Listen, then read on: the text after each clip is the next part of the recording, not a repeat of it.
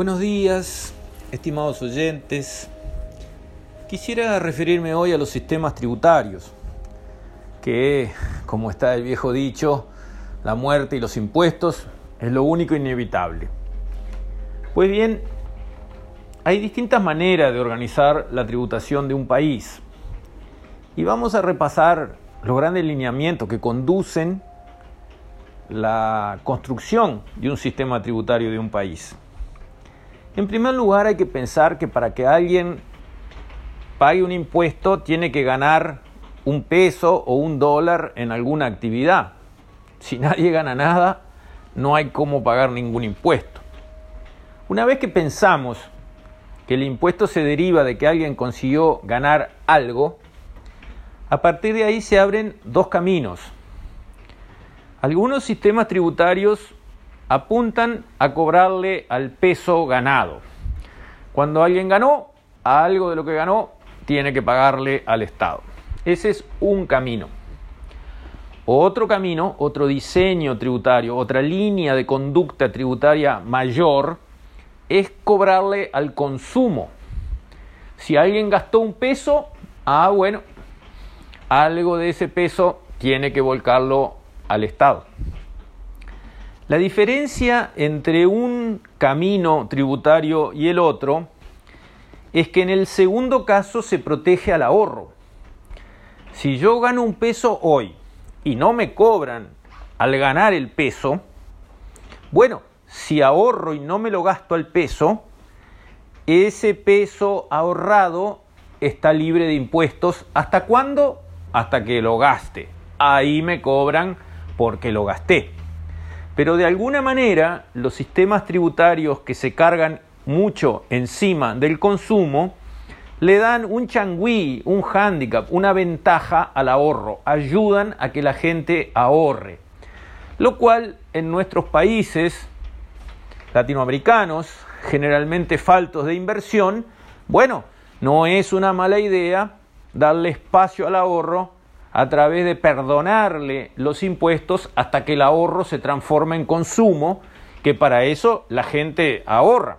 La gente no gasta hoy para juntar ese dinero, hacerlo crecer y gastarlo mañana. Mañana puede ser dentro de un año, dentro de cinco o en la próxima generación. Eso dicho así está bastante claro.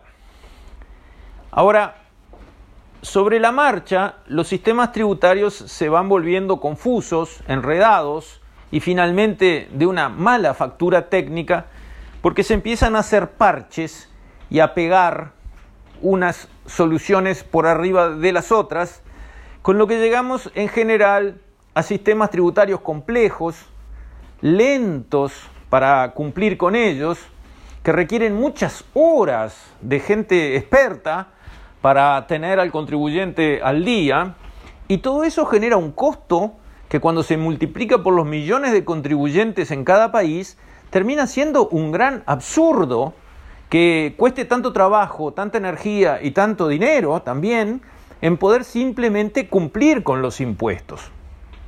Un sistema tributario debería ser simple, basado en pocos impuestos, muy fáciles de pagar y muy fáciles de supervisar y controlar.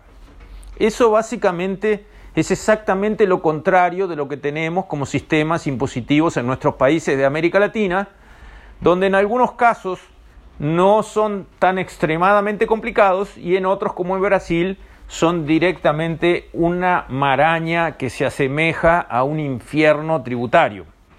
Con lo cual termina surgiendo lo de siempre, caja 2, todo por izquierda, mucha evasión, porque una cosa viene de la mano de la otra. Cuanto más complicado y más caro es atender a sus obligaciones, más estímulos e incentivos hay para no atenderlas, para evadirlas, escabullirlas y escaparse de una manera o de otra. Pero volviendo al tema de las herramientas tributarias, básicamente cuando se gana un peso, se puede ganar a partir de trabajo solo, y eso es un impuesto a la renta personal. Se puede ganar ese peso a través de alquilar un inmueble, por ejemplo, o de generar un ingreso a partir de otro activo, que puede ser un activo financiero, y eso es un impuesto al, al capital, o se puede ganar ese peso por la combinación de capital y trabajo, y eso es un impuesto a la renta empresarial. Esa línea de trabajo de impuesto a la renta, que se apoya sobre el peso ganado, en todo el mundo existe, en distintos grados, a veces es progresivo, la tasa que paga el primer peso es baja, pero la tasa que paga el peso número 100 es más alta. Eso se ha visto en muchos sistemas tributarios. Y básicamente se apoya en aquel concepto de que el que gana más, que pague más. Como dije, esa línea de trabajo, cuando bajamos a la realidad y abandonamos esas lindas declaraciones, termina sucediendo lo siguiente. El que lleva la carga más pesada de esos sistemas tributarios, por lejos, es el trabajo. Cuando nosotros miramos qué pasa con los impuestos a la renta, al ingreso, al peso ganado, en realidad quien está pagando una carga tributaria muy pesada es el trabajo. Eso es así en todas partes. Seguramente no es lo que los diseñadores de este tipo de impuestos quisieran, yo creo que no, pero es lo que en realidad sucede y de forma tan explícita como que, por ejemplo, en el Uruguay, el impuesto al trabajo, o sea, el impuesto al peso ganado por la persona sola, ella, bueno, tiene tasas que llegan al 25%, partiendo en una escalerita. Pero el impuesto al capital, la persona que tiene 100 apartamentos en la ciudad, los alquila, recibe ingresos altísimos, pero no mueve un dedo para trabajar, es solamente un ingreso de capital que se deriva de la propiedad de bienes físicos, como por ejemplo apartamentos, ahí la tasa está a la mitad, de esos niveles de tributación. Quiere decir que si yo gano 100 mil dólares por mes alquilando propiedades, voy a pagar una tasa que es el 12%, menos no sé qué deducible, termino en algo como el 10,5% de mis muy extraordinarios y jugosos ingresos de 100 mil dólares. Ahora, si yo trabajo como un burro de lo mándome 14 horas por día para conseguir ganar 10 mil dólares por mes, ah, mi querido, agarrate Catalina porque vas a pagar el 25% de tus 10 mil dólares que con tanto sacrificio ganaste. Los dos son impuestos al peso ganado. Pero ¿quién lleva la carga más pesada? El trabajo, no el capital. ¿Y por qué? Porque si al capital le ponemos una tasa muy pesada sobre lo que el capital gana, el capital se va. Y eso no le conviene a ninguna economía de ningún país. El capital se mueve. Está acá o se va para allá. Y paga impuestos acá o paga impuestos en otro país. Si nos pasamos de vivos tratando de cobrarle muy altas tasas al capital, se nos va el capital. Eso los que saben de economía, aunque sean muy de izquierda, lo han logrado comprender y por eso una reforma tributaria, entre comillas, progresista y de izquierda, como la que hizo el Frente Amplio en Uruguay en el 2006-2007, tiene tasas de 25% para el trabajo, pero de 12% al capital. En el fondo, a mí me parece que no es una buena idea ponerle impuestos altos al trabajo, porque es obvio lo que pasa. Si queremos promover algo, ¿cómo se hace? Es muy fácil. Desde la noche de los tiempos, la manera de promover algo es sacarle impuestos, no cargarlo con impuestos. Todos los países quieren más puestos de trabajo y puestos de trabajo mejor remunerados para todos sus habitantes. Para lograr eso hay que bajar el impuesto al trabajo y no subirlo, porque al tener altos impuestos al trabajo, resulta que esa mercadería, el trabajo en esa sociedad, resulta más cara para quienes tienen que pagar esa mercadería, que son los empresarios. y aquello que es más caro se usa menos, no más. Entonces, el sueldo que termina en el bolsillo del empleado es más chico y hay menos puestos de trabajo disponibles porque los empresarios tratan de cambiar personas por máquinas. ¿Y qué pasa con la otra alternativa en materia tributaria? Cobrarle en vez de a el peso ganado al peso gastado.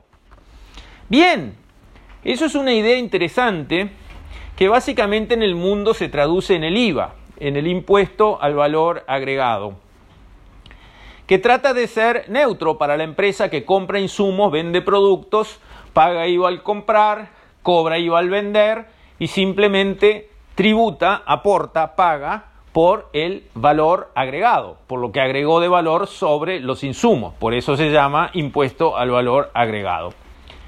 A la industria le resulta este, neutro ese tipo de impuestos, es lo que tiene que cobrar, es lo que tiene que pagar, y desde ese punto de vista es un impuesto que puede ser de alguna manera visto como un impuesto a lo que la gente consume, así sea pobre o sea rica, lo cual efectivamente es así, pero también es cierto que tiene factores, herramientas que permiten buscar que ese impuesto sea más aliviado para la gente más pobre.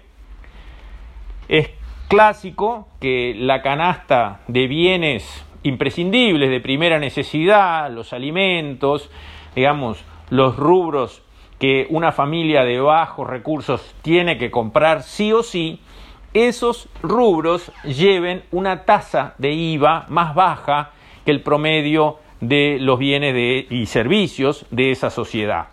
De esa manera se busca ayudar a las personas de ingreso más bajo a tener un alivio en lo que es el pago de ese impuesto, impuesto al valor agregado. Ahora bien, ¿qué sucede, digamos, cuando nosotros miramos la combinación de los sistemas impositivos entre los impuestos a la renta y los impuestos al eh, consumo? Bueno, ahí es donde se empiezan a complicar las cosas. Uruguay, típico ejemplo, era en el pasado de país donde se cargaba mucho la tributación sobre el peso consumido. Eso quiere decir que teníamos un IVA muy alto en una comparación internacional de países. El IVA del Uruguay era 22%, entre los campeones, digamos, en materia de tasa de impuesto al valor agregado del mundo pero no teníamos impuesto a la renta personal, lo que quiere decir que aliviábamos el peso ganado y le cargábamos impuestos al peso gastado. Llegó la reforma de 2006-2007 del Frente Amplio de la izquierda que alcanzó el poder y lo primero que hizo fue una reforma tributaria y se dijo, no, acá hay un peso ganado que no paga nada hasta que se consume y eso no está bien. Queremos cobrarle al peso ganado y a cambio de eso vamos a rebajar la tasa del impuesto al valor agregado del 22 al 18%. La vamos a bajar cuatro puntos. Entonces, supuesto, con el supuesto de que el impuesto a la renta personal recaudara 350 millones de dólares en el año. Se instauró la reforma, se puso el impuesto a la renta personal, quiere decir que el peso ganado por todo el mundo, sea por alquilar un apartamento o por trabajar personalmente, ese peso pasó a tributar, como dije, una tasa del 12 en el caso de que ese ingreso venga por eh, fuentes de capital y una tasa de hasta 25 si ese ingreso viene por fuentes de trabajo. Recaudó ese impuesto que se esperaba, ojalá y cruzando los dedos, que recaudara 350 millones de dólares, recaudó en breve plazo 1.350 millones de dólares. Ahora bien, la tasa del IVA del 22% siguió en el 22%. porque se dijo que se iba a bajar dos puntos o dos puntos más cuatro puntos, solo si uno hacía la compra con una tarjeta de débito, pero si era de crédito no, y ping, pum, pam.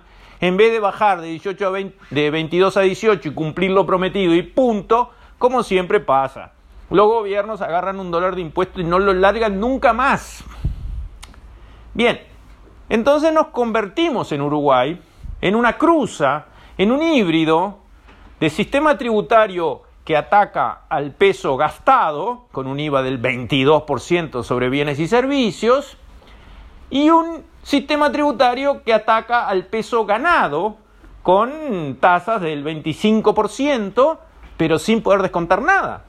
Porque en Estados Unidos, por ejemplo, hay tasas que son hasta mayores que el 25% para los altos ingresos, aunque los primeros 3 mil dólares uno no tiene ni que pasar por la puerta de la Dirección General Impositiva, pero el hecho es que esas tasas más altas de impuesto a la renta permiten deducciones importantes, que en el caso uruguayo no están.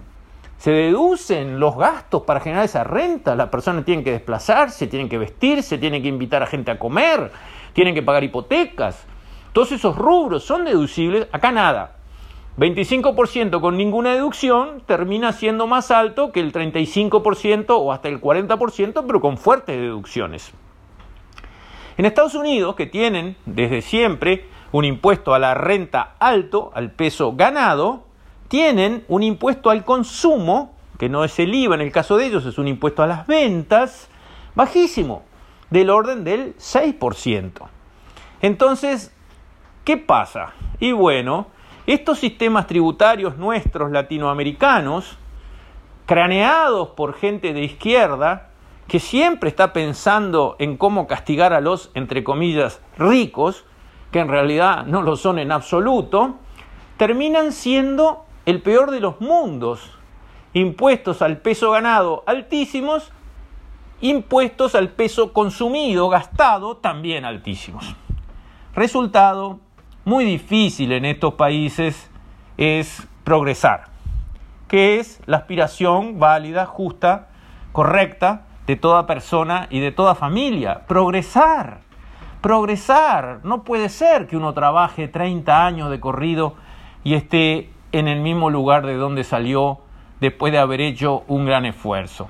No es justo, no tiene una alineación de intereses con los intereses de la sociedad.